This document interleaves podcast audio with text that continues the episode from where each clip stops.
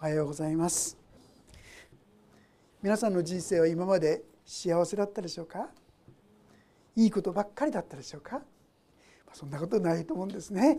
山あり谷ありと言いますけども時には谷あり谷あり谷ありなんてですね どこまで行くのかなと思うようなそんな人生もないわけじゃないと思います。でも今日ご一緒に今日分かち合いたいことはこのテーマに書かせていただきましたけども日々新たにされる生き方日々どういう状況でありどういう中であれ日々新たにされる生き方こういう生き方を共に学ぶことができたらなんと幸いでありましょう。でもそれは絵空事ではなくて聖書で約束してくださっている生き方だということをこの朝まず知っておいていただきたいのです。4章の16節の言葉をもう一度読ませていただきますがこう書いてあります。ですから私たちは勇気を失いません。たとえ私たちの外なる人は衰えても内なる人は日々新たにされています私の体は一説にはですねもう二十歳ぐらいでだいたい成長は止まりそれ以降はずっと皆さんあとは衰えるばかり。ねある機関などはですね5歳で完成し大人になることはもう消失してるそういう期間もあるそうですよね。衰えるばかりととするようなところでありますけどもしかし確かに私たちの体力も衰えあるいは気力も衰え弱ってきたとしてもでも弱らないいやかえって日々に新しい生き方ができますよとこう言ってるんですね。どうしたらいいんでしょうかそれは一番最初から読ませていただきました。が、えー、私たちは一体どういうものなのかこのことを知ることが大切ですよ。4章の7節。私たちはこの宝を土の器の中に入れているのです。それはこの計り知れない力が神のものであって私たちから出たものではないことが明らかにされるためです。聖書で私たちのことを土の器ってこう表現してますよね。この土の器の「脳を取っちゃうとですね何て読みますか？これ土器ですよね。土器。私たちは土器。土器をですねもしこれから落としたらどうでしょうね。バシャーンっつってね。粉々に割れちゃいますよね。本当に弱いですね。惨めなものに過ぎないと思うんです。でも肝心なのはそこに何を入れているかそこにどなたに来ていただいているかということが大事なんですよということですよね。え時々私見る時あるんですが何でも関東団なんて見たことある方いますか？なんかお宝を持ってきてはですねさあこれはどうだ？いやこれはもうですねこれは優勝あるもので大体500万ワスでしょう鑑定してみるとですねこれは5,000円ですねつってね。カチャーンとですね本物だと思ったのが偽物であったりね。偽物が偽物だと思ってたらなんと本物であったりとかですね。不思議なことがあるようですが皆さん私たちの器はどうでもいいって言ったんですよはっきり言うなら。土の器でいいんだよ。でもね入れているか否かあなたの中にこの宝が入っているか否か。これが大切だということであります。なぜならば8節から読みますが私たちは四方八方から苦しめられますが窮することはありません。途方に暮れていますが行き詰まることはありません。迫害されていますが見捨てられることはありません。倒されますが滅びません。もし私たちがこの宝をちゃんといただいているならばいいですか？たとえ周りが滅びても四方八方から苦しめられてもどうにもなくはならないってこういうことですよね。ある人は言いました。これはですねノックダウンされることはあるけどもノックアウトすることはない。私は確かに皆さんノックダウンしてる時あるでしょ。うもう嫌だ。もうこれ以上何にもできない。立つこともできない。もうダメだって正直言ってここまでは行くんですよ。こういうことあるんですよクリスチャンでも。でもねノックアウトされることはないってこういうんですね。金田福一さんって方いらっしゃいます。教会にもですねあの図書にも入ってますけどね。この方は18歳でイエス様を信じたそうですね。でも貧しさをですね抱えてそしておまけに結核になってしまって奥さんもいました子供もいました。でも本当に毎日毎日ただ祈ったり聖書をするしかない仕事もできない。一体私自分は何やってんだってこう思ってねふとそんな時にもう生きててもしょうがないクリスチャンですよ。そういうふうに感じたんですよ。ノックダウンされたんですね。でもその時に彼の内からですねなんかこう響き響いてくるものがあったってこう言うんですね。彼はこう言ってるんですね。こんなことして一体一体一体どうなるんだろうかと思ったのです。すると突然キリストの言葉が心に響いてきました。あなたの体の中に私の血が流れてるではないか。あなたは私にあって生きるのだ。もう落ち込んだ最悪に落ち込んでいる。その時にもう死んでしまいたいってそう思った。その時に彼の内側からある言葉が響いてきた。そうしたらもう無性に嬉しくなった。こういうんですね。その声は電流のように福一の体を貫き生けるキリストにお会いした喜びにそして歓喜に心は燃え上がりその時から彼は一歩一歩強く生きることができるようになったんだ。まあその時ちょうどですねなんか検証小説じゃないですけどもキリスト新聞というところですね小説みたいなの書いたらですね検証もう一心に彼はですね書き始めたんだそうです今までもう何にもする気なくなった彼はですねその文章を書き始めてそしてそれを投稿しました。らなんと一等賞。お金も何もなかったの。でだいぶですね豊かになりました。そればかりじゃないんです。その本文章が本になったんですよ。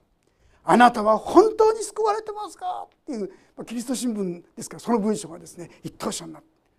それが本になって多くの人に配られて多くの人がそこをその本として信じるような救われるようになったさらにはですねそこからですねこれは三島信仰協会っていう協会なんです。その方々ちょっと無僕だったんぜひこの方に来てほしい。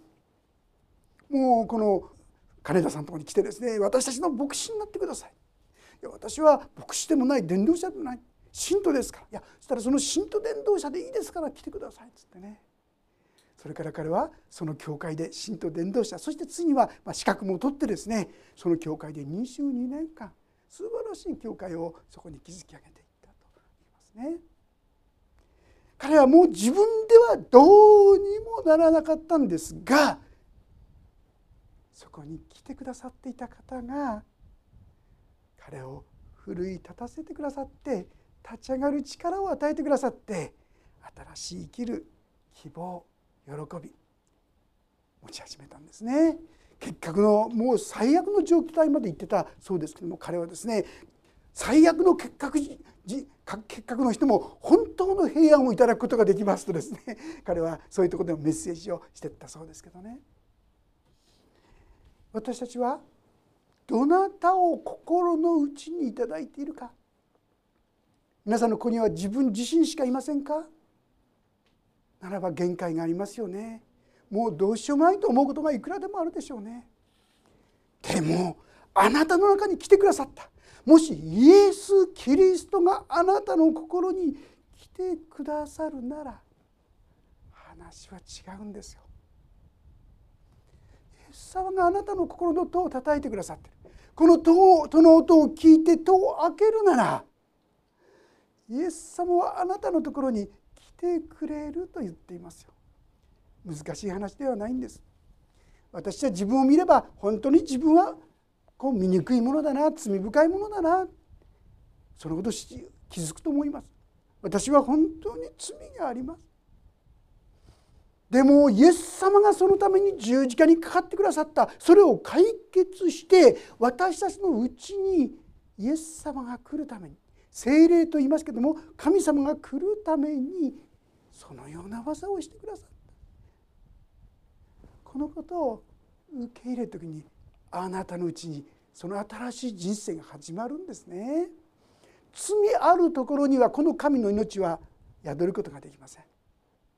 でももし皆さんがイエス様を自分の生涯の救い主として信じ受け入れられるならばあなたは罪許されて罪がないんじゃないですよ罪あるけどもそれが許されて清められてあなたのうちに神精霊が宿ってくださるんですよ。そしてあなたのうちにあって新しい人生を始めてくださる。ノックダウンされることがあってもノックアウトされない生き方をあなたのうちに始めてくださる。ですからあなたのうちにこの方が来てくださっているか否かこれが一番大きな問題なんです。自分の中にちょっとその不安があるなっていう方もしそうしたら私は本当に罪人です。そう思えるなら幸いですね。その救い主としてこのイエス様を皆さんの心にお迎えください。その時からあなたのうちにはこの宝がキリストが宿ってあなたのうちにも新しい人生生涯を始めてくださるんですね。でもね問題は次今の金田福一さんは知ってましたよクリスチャンですから。でもその方がどんなお方だったのかってことに気づいてなかったんですよ。だからその苦しみの中で本気になってこのお方に頼ろうというふうにはならなかっただから死にたくなっちゃったんですね私たちはこの来てくださったお方がどれほどのほどの方かということに対してもう目が開かれていくことが必要ではないかな。そう思いますね。小林富次郎さんっていう名前聞いたことありますか？うんうんとうなずいてくださった方もいますけどこの方は、まあ、ライオン歯磨きってこれならわかるでしょ？その創業者です。実は彼は若い時にクリスチャンになってですね。そしてある時に、まあ、あの任されて実はこの東北のうち石巻の地に来られたんですね。そしてマッチ工場の責任を持たされて。で彼はですねフランスから最新鋭のこの、まあ、もう100年ぐらい前の話なんですけども最新鋭のですね機械を導入してそしてマッチをどんどん作るようにそのためにですね1年間分のこの木材ももう北上川です。あそこに置いといたんですよ。ところが台風が来たんですよ。そしてこの木材が全部流されちゃったんですよ。全部流されただけじゃないですよその木材は次々と橋川にかかってた橋をですねバンバンとこうぶち壊していくんですよ壊していくんですよ。後からこの保証問題が出てきてね彼はこれからどうやって生きていったらいいのかわからない本当にもう死ぬしかないな北上川のある橋の上に立って欄干にまたいだ時に彼は一つの言葉を思い出したそうです。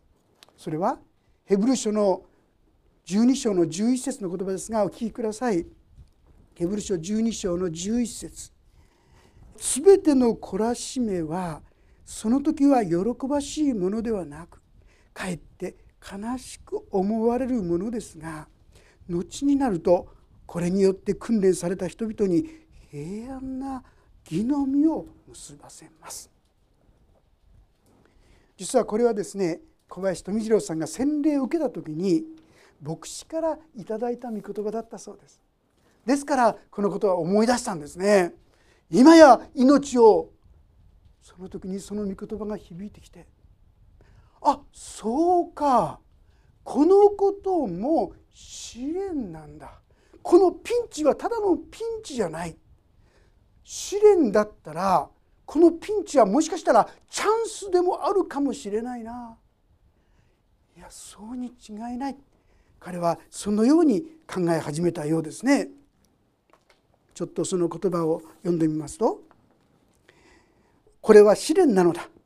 私を強くするためのこれはピンチだけれども同時にチャンスでもあるのだ」そう考えると新しい力が湧いてきてもう死ぬ必要はない。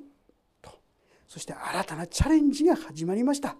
この試練は私を鍛え私を成長させるものだ、えー、そうと分かった以上もう死ぬ必要はない。もう一度チャンスチャレンジしもう一度神様の力を信頼してやろう。それで小林さんは資材を全部処分し会社も縮小し後任の人に委ねて裸一貫でもう一度ゼロから仕事を始めたのです。当時すでに40歳を過ぎていましたが東京で小さな石鹸工場を始めたのです。そして1896年ライオン歯磨きというその社名でその会社を立て上げていきました。あとは皆さんがご存知の通り本当にその会社は用いられたわけですけども親戚の人がですね言ったらそうです。この小林さんの一族の中から随分クリスチャンがたくさん起きてきたそうですけどもその人がもしあの北上川でただこのとんでもない災害がなかったらきっと今もねちょこちょこと粛々とこの町工事をしてるだけだったでしょうね。でもあのことがあってそして神様に頼り始めた時にとんでもないことが起こされてきたできるようになったんだ。皆さん私たちはこういう力を持つ方を心の内にいただいているそのことを忘れてはいませんか？ということなんですね。ですからコリント書の16節からもう一度読ませていただきますがこう書いてあります。ですから私たちは勇気を失いません。たとえ私たちの外なる人は衰えても内なる人は日々新たにされています今の時の軽い観難は私たちのうちに働いて計り知れない重い永遠の栄光をもたらすからです。パウロが受けた苦しみってね皆さん尋常じゃないですよ。同じですねコリントの11章という中にそのことの様が書いてあるんですがちょっとだけ読ませていただきます。お聞きくだされば大丈夫ですが11章の23節から読みますが「牢に入れられたことも多くまた鞭打たれたことは数えきれず死に直面したこともしばしばでした」ユダヤ人から39の鞭を受けたことが5度。鞭で打たれたことが3度。石で打たれたことが1度。難戦したことが3度あり一昼や海上を漂ったこともあります。幾度も旅をし川の難盗賊の難同国民から受ける難違法人から受ける難都市の難荒野の難海上の難偽兄弟の難に遭い老死苦しみたびたび眠られぬ夜を過ごし上乾きしばしば食べ物もなく寒さに凍えて裸でいたこともありました。皆さんいかがでしょうか？このうちの一でも一部でも味わったって人は本当に少ないんじゃないでしょうか。もうこれを見るとあれであたかも神様はですねパウルのことを全然助けてないんじゃないかって思うほどじゃないでしょうか。ところがこの苦しみの中でパウロは何て言ってるか。今の時の軽い観難はって言ってるんです皆さん。これらのことを軽い観難だって言ってるんですよ。なんでこんなこと言えるんでしょうね。それはこのパウロが日々内側から新しくされてるからですよ。生き生きとした命を彼は体験してきたからなんですよ。苦しみが苦しみではないということを体験してきたからなんですね。イエス様はある時に弟子たちに言われましたね「すべて疲れた人重荷に負ってる人は私のところに来なさい。私があなた方を休ませてあげます」とても優しい素敵な言葉ですから私この言葉で慰められた人がすごく多いと思うんです。でもその後何て言ってるか覚えてますか？私のくびきを追いなさいって言ってるんですね。私のくびきは軽いって言ってるんですよ。くびきってごご存知でしょうかね？今日本ではほとんど使わないと思う牛とか馬とかですね耕す時にまあ2匹だったら勝手なとこ行っちゃうかもしれません。それを首を入れる輪っかですね。これを作ってそこに首を入れるんです。そうすると2頭とも同じ方向で農作業とかしやすくなるわけですがそのくびきくびきを追いなさいって意味はどういうことですか？これは片方のくびきにはイエス様が首に首を入れてくださってるってことじゃないですか？そしてもう片方の首そこにあなたの首を入れなさい私と共にその困難や試練やそれを乗り越えるんですよ。それは重いもんじゃなくて軽いって言うんですよ。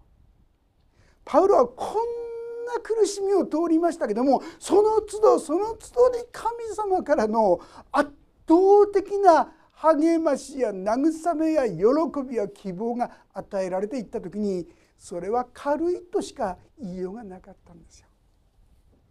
問題は私たちがそのようなくびきを追いそのような神の恵みを受けていくか否かということではないかと思います。私の肉体は確かに日々衰えていくんです。気力も力も弱っていくかもしれません。でもあなたのうちにいてくださる方にあってあなたが出会う困難や試練を一歩また一歩と乗り越えていく時にそれはあなたの大きな力になり希望になります生き生きとした命に変わっていく問題はそれをですねふてくされたりもうやんだっつって諦めてしまうんじゃなくてイエス様助けてください。苦しかったら私のとこに来なさいって言ってくださってるんですから祈っていいんですよね。私はこんなに辛いんです。私はこんなに苦しいんです。私はもうダメです。生きていくことができません。正直にこの方に言うんです。イエス様は私のくびきを追いなさい。私も一緒だよ。私とその問題をその困難をあなたと一緒に担うよ。そう言ってくださっている。私に必要なのはですからこの方にお委ねするということではないでしょうか。ペテロの手紙の第17章。ここはもしよかったらご一緒に読んでみましょうか。ペテロの手紙の第15章の6節7節をご一緒に読んでみたいと思います。ペテロの手紙の第15章の6節7節です。よろしいでしょうか？それではお読みしましょう。3はい。ですからあなた方は神の力強い見ての下にへり下りなさい。神がちょうど良い時にあなた方を高くしてくださるためです。あなた方の思い煩いを一切神に委ねなさい。神があなた方のことを心配してくださるからです。あなた方の思い煩いを一切神に委ねなさい。もし皆さんの中でですねあこうしてこうしてこうやってやってればいいんだな。ちゃんと計画が立ってですね、うん、思い煩わない前進できることはどんどん進めてほしいと思いますがしかしあどうしようもうどうしたらいいかわからない。実はそういう問題が出てきたらこれは神の領域だってことに気づいてください。私はその神の領域を自分で何とかしようとしちゃうので苦しんじゃうんですよ。たとえそれがちっちゃい問題であったとしてもあどうしようどうしようという状況になったらこれはもうあなたのその問題は委ねるべき世界のことがない。もう神これこんな苦しいんですこうなんですああなんです。だから神様あとはお願いしますって言ってお任せする。えー、そんな何でもかんでもお任せしちゃっていいの？なんてね。あまり遠慮深くならなくていいんですよ神様には。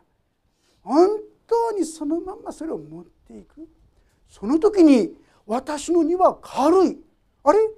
私何もしなかったのにいつの間にか解決していたとか？あれ？私の心は軽くなっていたとか？さまざまな問題に対する解決がそこに現れてくるんですよ。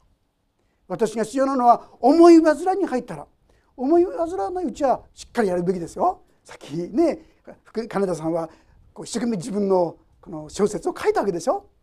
やるべきことはあるんです。でそのことだけにあでもあれが通るか通らないか思いわずねお任せしたらなんと一等賞になってそこから素晴らしい道が開かれていく。私がすべきことは思い煩いに入った問題は神の領域。それは委ねるべきだ。これがそのくびきは軽いと言われるその秘訣ですね。その時に私たちもああこの問題も神様と一緒に乗り越えられた。あこの問題も乗り越えられた。いやこの問題解決したらかえって喜びがあふれてきた。金田さんもですねこの神様の御声を聞いた時にもう喜びにあふれちゃったっていうんですよね。神様はあなたと無関係におられるんじゃない。あなたを助けようとしてくださっている。ですから今日2つのことを特に覚えていただきたい。いや3つのことでしょうか。第一はああ自分は土の器に過ぎない。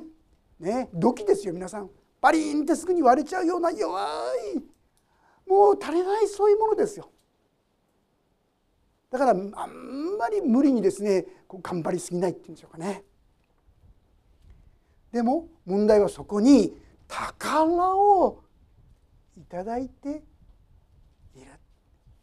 第一のチャレンジは皆さんはこの心にこの方をいただいていますか。宝をいただいてますかっていうチャレンジです。もしそれが不安だなって方先ほど言いましたようにイエス様を自分の罪からの救い主人生の死としてお迎えください。身を私は戸の外に立って叩く。誰でも私の声を聞いて戸を開けるなら私は彼のところに入って彼と共に食事をするもしあなたが心を開いてこのイエス様を救い主人生の主としてお迎えするならイエス様が生涯あなたと共に歩んでくださるというこの約束を信じてこの方をお迎えし心の中にこの宝をいただきましょう。第2番目にその宝をいただいたことを忘れないでください。思い起こしてください。イエス様の弟子たちもねイエス様復活するっつってもう全部忘れちゃって悲しんでたんですよ。でもある時マリアはイエス様の言葉を思い出したってあります。私たちも御言葉を思い出してああそうだ。イエス様がいるじゃないか。私の中には宝が来てくださってるんじゃないか。この方にあって私は困難を乗り越えていくことができるこの信仰に立ち返っていきたいと思います。そうしてこの方に問題や困難や試練一つ一つ告白するとともにもう思い煩いながらお委ねしますと。そうして神の恵み神の祝福を本当に体験していく私たち。それはなんと日々新たにされていくそういう人生。同じ人生ですが自分自身で苦しむだけじゃない。本当にイエス様にあるこの生き生きとした命をもっともっと体験していくお互いと共にされていけたらと思います。お祈りをいたします。恵み深い父なる神様私たちは愚かな弱いものであるにもかかわらず何でも自分自分自分でしなければ我慢できない満足しないそういう愚かなものです。でも主よあなたはさまざまなことを通して私たちが土の器に過ぎない。外なる人は滅びる。そのことを教えられていきます。でもそこで絶望してしまうのではなくてそんな私のうちに神が尊い。どんな宝物よりも尊い宝をくださっているということに気づかせてください。そしてこのお方にあの問題この問題一つ一つ委ねる中で不思議な神の平安不思議な神の解決不思議な神の希望と喜びと力と味わっていくことができるように導いてください。あんたがお一人お一人の苦しみや葛藤や戦いや嘆きをご存知であることをありがとうございます。主よそこに豊かな豊かなあなたの慰めと励ましと力とが豊かにありますように。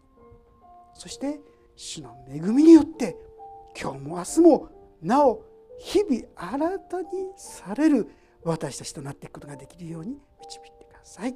御手に委ねます。主イエス様の皆によって祈ります。アーメン。もうしばらくそれぞれがその問題や苦しみを今主の祈りそして委ねていくその祈りを捧げてくださったらと思います。